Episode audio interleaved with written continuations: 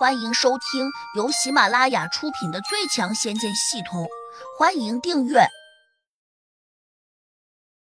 第一百八十六章：少年英雄。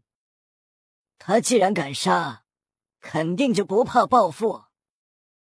邢风微微一笑，说道。张少强惊讶的问：“莫非邢老大已经知道是什么人做的吗？”邢风不置可否道。张局长，你不是调看过街上的监控吗？可有什么收获？那附近的监控都已经坏了，不知是被什么东西打坏了。附近没有看见金属钝器，不过每一个打坏的监控下面，居然都有一根筷子。难道这是被筷子打烂的？哦，对了，那人是个异能人士，用筷子打烂一个监控器，想来也不难。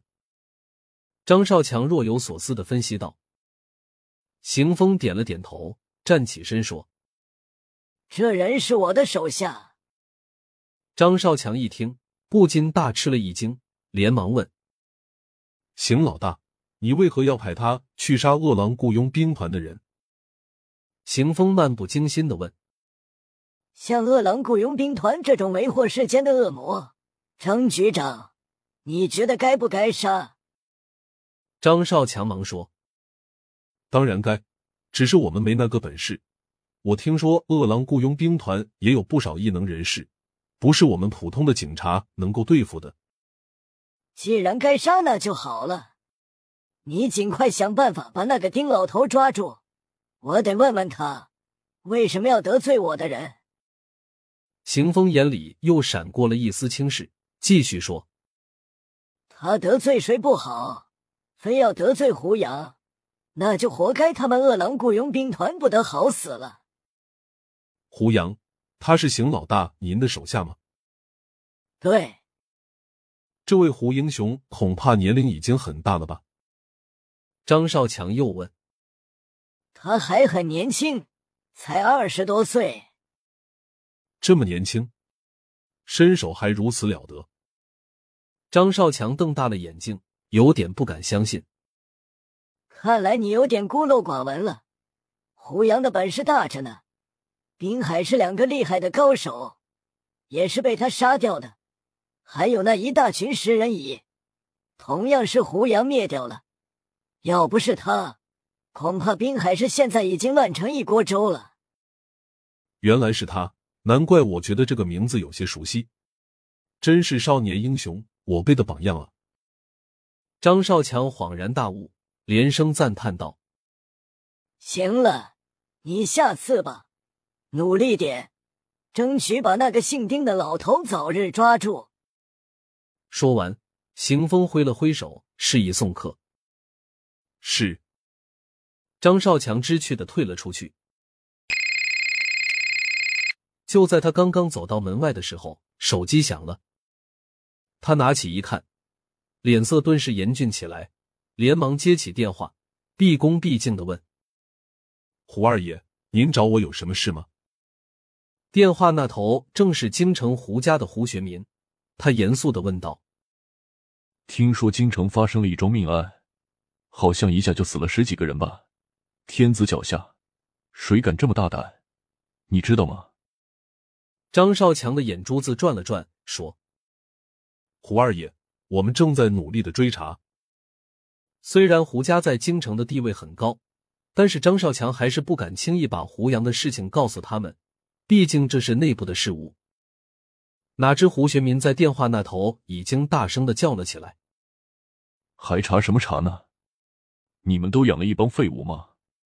我已经帮你们查出来了，杀人凶手叫胡杨，你立刻带人去把他抓过来，送到我家来。”我们想亲自审问他。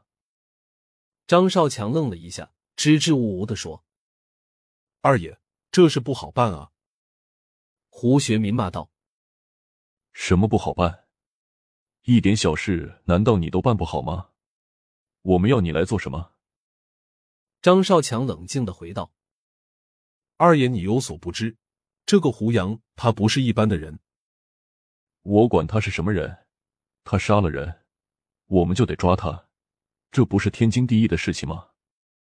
胡学民不屑的说道：“二爷，这个胡杨他是邢老大的手下，也就是华夏异能组织的人。”什么？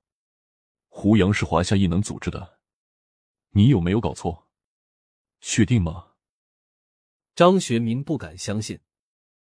是真的，我才从邢老大那里出来，是他亲口告诉我的。胡学民迟疑了一会儿，问：“如此说来，胡杨杀那些人，也是邢老大的意思吗？”也可以这么说。张少强，你最好别骗我，我现在就打电话问邢峰，看究竟是不是这么回事。说完，胡学民挂了电话。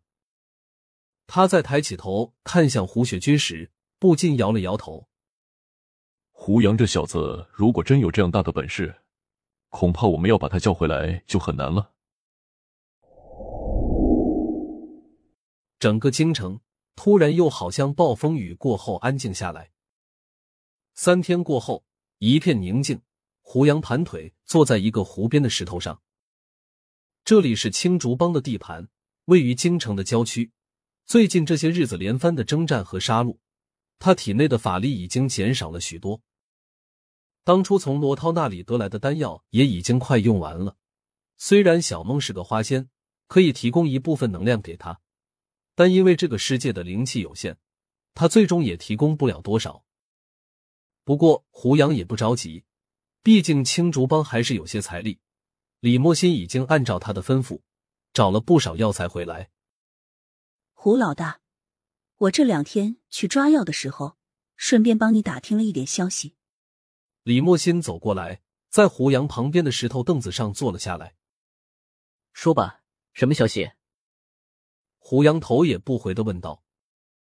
京城胡家老大胡学军有一个儿子，叫胡峰；老二胡学明有一个女儿，叫胡雅；老三胡学文，听说有一儿一女，但是他的儿子幼年时期就已经失踪了。他的女儿叫胡飞。胡杨的眼神微微一变，脱口念了两个字：“胡飞。”对呀，那个胡飞听说是个大美女呢。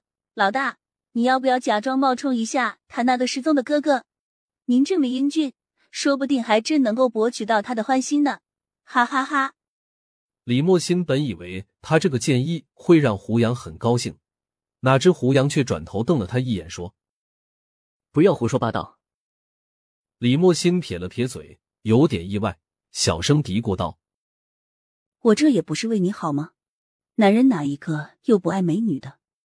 胡杨站起身，往河里面扔了一个石子，没有说话。本集已播讲完毕，请订阅专辑，下集精彩继续。